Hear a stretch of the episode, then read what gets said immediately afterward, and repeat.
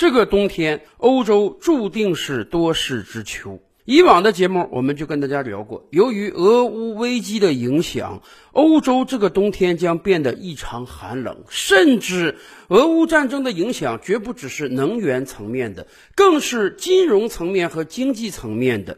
欧洲大量的工业企业现在正在因为能源危机而考虑离开欧洲，就像法国总统马克龙说的那样，过去几百年欧洲攒下的财富，欧洲的富足有可能在未来持续不了了。然而，欧洲要面临的麻烦事儿啊，恐怕远不止此。在过去几百年中，由于工业革命率先在欧洲爆发，所以欧洲大陆上出现了很多强国，他们殖民全世界，瓜分全世界，也给欧洲攒下了足够的家底儿。这使得进入到现代社会之后，欧洲人几乎是过得最舒服的人类。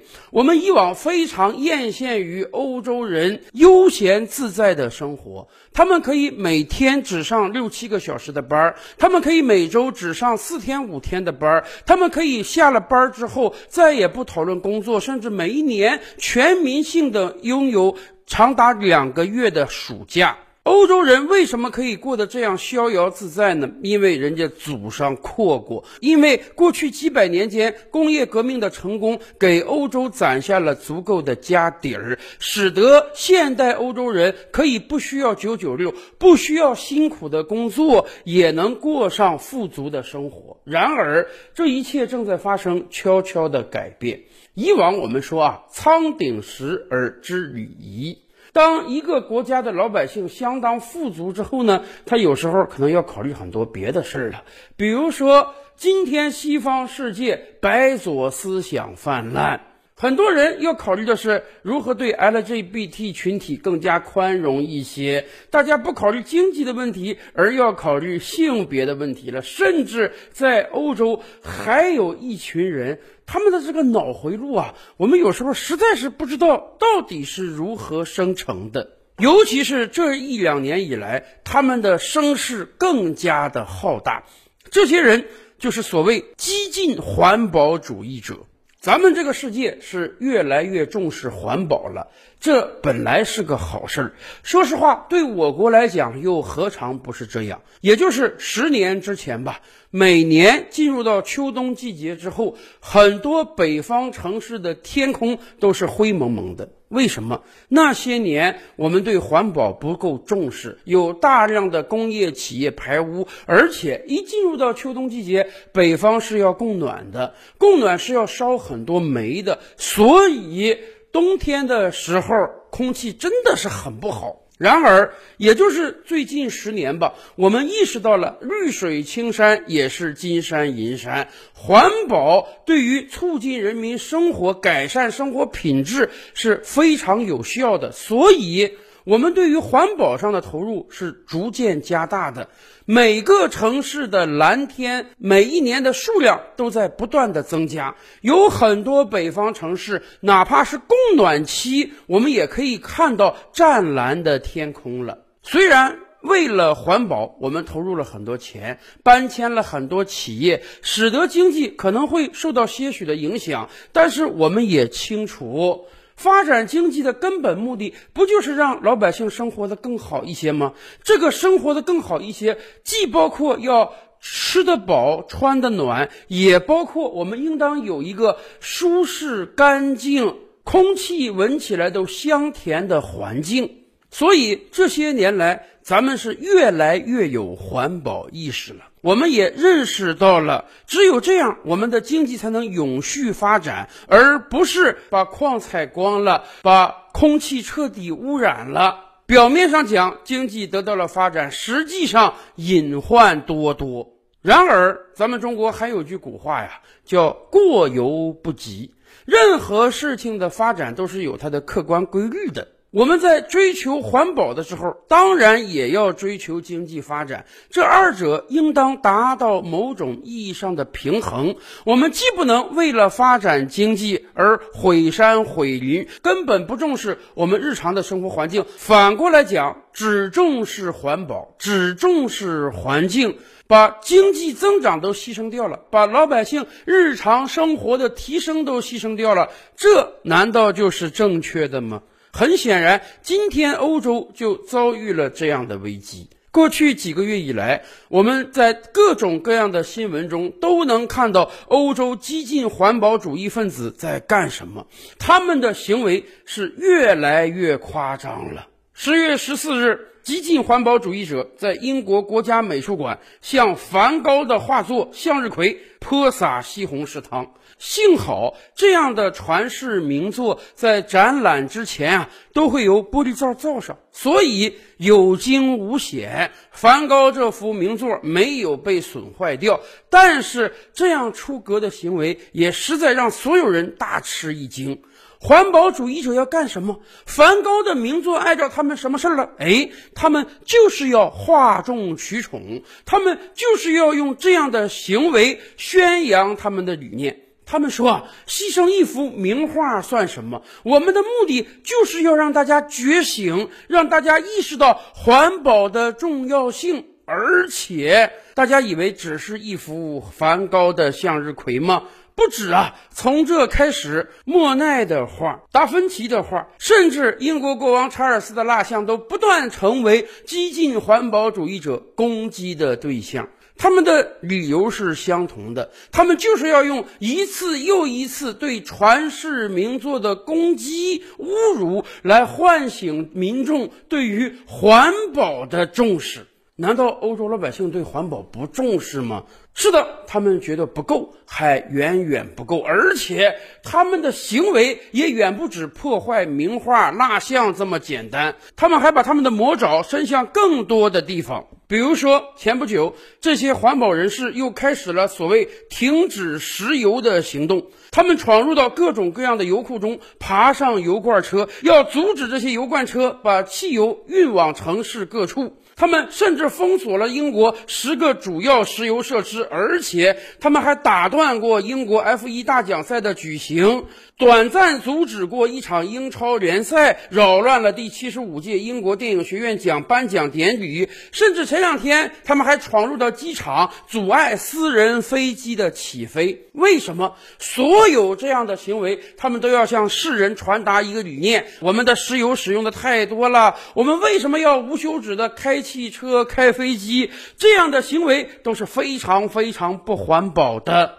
甚至前些日子，一群激进环保主义分子还闯入到了大众的汽车展厅，他们用强力胶把自己粘在展厅的地板上，而且表示他们要绝食抗议，一直待在大众展厅之中，除非德国政府答应他们的要求。他们的要求是什么呢？他们要求德国政府不允许自己的汽车时速超过一百公里每小时，否则的话太浪费汽油了，太不环保了。大众展厅的人对这些环保分子还是比较客气的。说实话，又能把他们怎么样呢？毕竟环保在欧洲也是政治正确呀，没有多少人愿意趟这个浑水儿。只不过到了下班的时候，展厅的工作人员说：“我们下班了，你们又不走，那怎么办？我们只能把展厅的电源关闭，把展厅的暖气系统切断。下班了嘛，还开着灯。”供着暖气，这也太不环保了，这不符合你们环保主义分子的理念呀！所以就让他们在又黑又冷的展厅中过夜吧，求人得人嘛。为什么这些极端环保主义分子在今年闹出了这么多的事儿？有一个很重要的原因就是啊，欧洲的能源政策在今年可能要转弯了。过去这些年，我们清楚啊，欧洲各国在环保问题上是极为重视的。欧洲是全球最先提出到二零三零年或者二零三五年以后不再销售燃油车，只允许销售电动车的地方。而欧洲各国在制定自己能源政策的时候，主要都是考虑环保的。比如说德国。德国是欧洲经济最强大的国家，德国是欧洲工业最强大的国家，所以德国对于能源是非常看重的。然而，就是这样一个工业强国，在过去给自己制定了如何的能源政策呢？德国政府说我们要环保，所以呢，火力发电站它太不环保了，必须通通把它关停。核电站呢，它又有点危险，有可能有污染，也不环保，也要给它关停。那么德国靠什么能源呢？德国政府寄希望于风能、水能、太阳能这样新型的清洁能源。然而，这样的能源战略简直是痴人说梦啊！有哪一个国家可以靠风能、水能、太阳能保证自己国家的正常工业生产？这些能源不是不好用。只不过它的输出太不稳定。当德国进入到生产高峰期，大量需要电能的时候啊。哎，当地没有风，风能发电站发不出足够的电来。可是等到你工业生产相对沉寂的时候呢，风来了，你能发出很多的电，你这个电还存不住。是的，新型清洁能源的重大问题就是它的输出太不稳定。所以呢，德国人打了个补丁，就是大量购买来自俄罗斯的天然气。相对而言呀，欧洲人认为。天然气虽然有污染，但是它也可以算作清洁能源吧。尤其是俄罗斯自己掏钱把输气管线都给建好了，所以欧洲人觉得，哎，这是一个很不错的过渡。可能未来十年、二十年，大量的使用相对清洁的俄罗斯天然气，等到风能、水能、太阳能可以真正大放光彩那一天，那么欧洲就可以兼顾环保与经济发展了。然而，今年的情况大家都看到了。由于俄乌战争的影响，欧洲是自断长城啊，自己切断了来自俄罗斯的天然气供应。那么怎么办？除了一方面大量购买来自美国的天然气之外呢？欧洲各国要考虑到，我得解决燃眉之急呀。冬天太冷，我得让老百姓能取得了暖呀。而且我得让工业企业好歹获得相对比较便宜的能源，可以正常生产啊。因此，很多国家在能源问题上走回头路了。比如说德国，本来准备把境内所有的火电站、核电站通通关掉，但是现在德国说了，不行，咱这个火电站再开一段啊。法国那面更是这样啊。在法国的强烈要求之下，欧盟已经重新把核能认定为清洁绿色能源了。而且，法国政府早就说要拿出超过五百亿欧元来重新建设国内的核电站。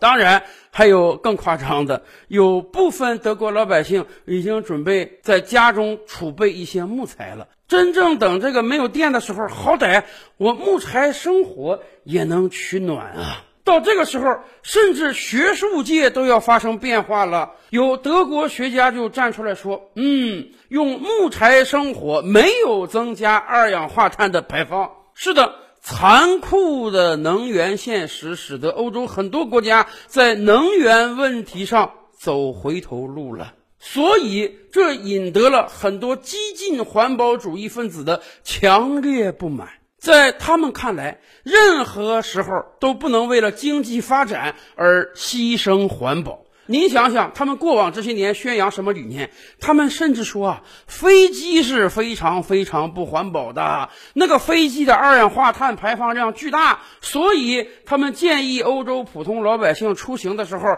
尽量不坐飞机，你坐这个绿皮火车，速度慢一点。但是它够环保啊！甚至那个环保少女当年从欧洲到美国开会，她就不坐飞机啊，她弄了一条帆船，在大西洋上航行了接近一个月月，才从欧洲到美国，这个够环保。所以，当欧洲遭遇到能源危机，开始重新考虑以往能源政策的时候。激进环保主义分子认为危机到来了，他们担心欧洲各国政府为了解燃眉之急就不顾环保，就重开火电站、核电站。所以最近一段时间以来，他们闹的是非常的凶的，要用各种各样的方式强调他们的理念，甚至在欧洲啊。环保主义分子已经慢慢有了政治上的话语权。欧洲各国绿党都正在取得越来越多的议会席位。比如说，这次的德国政府花了两个多月的时间，终于组建成功之后，被称之为“交通灯政府”。为什么？因为在这届联合政府之中，就既有传统的红色政党，也有绿党的参与。很显然，德国政府今天很多政策都深受绿党的影响。说实话。如果未来有朝一日，欧洲多个政府被环保主义者 或者说极端环保主义分子控制，那么这将是一幅什么样的景象呢？照吕拍案，本回书着落在此。欲知大千世界尚有何等惊奇，自然是且听下回分解。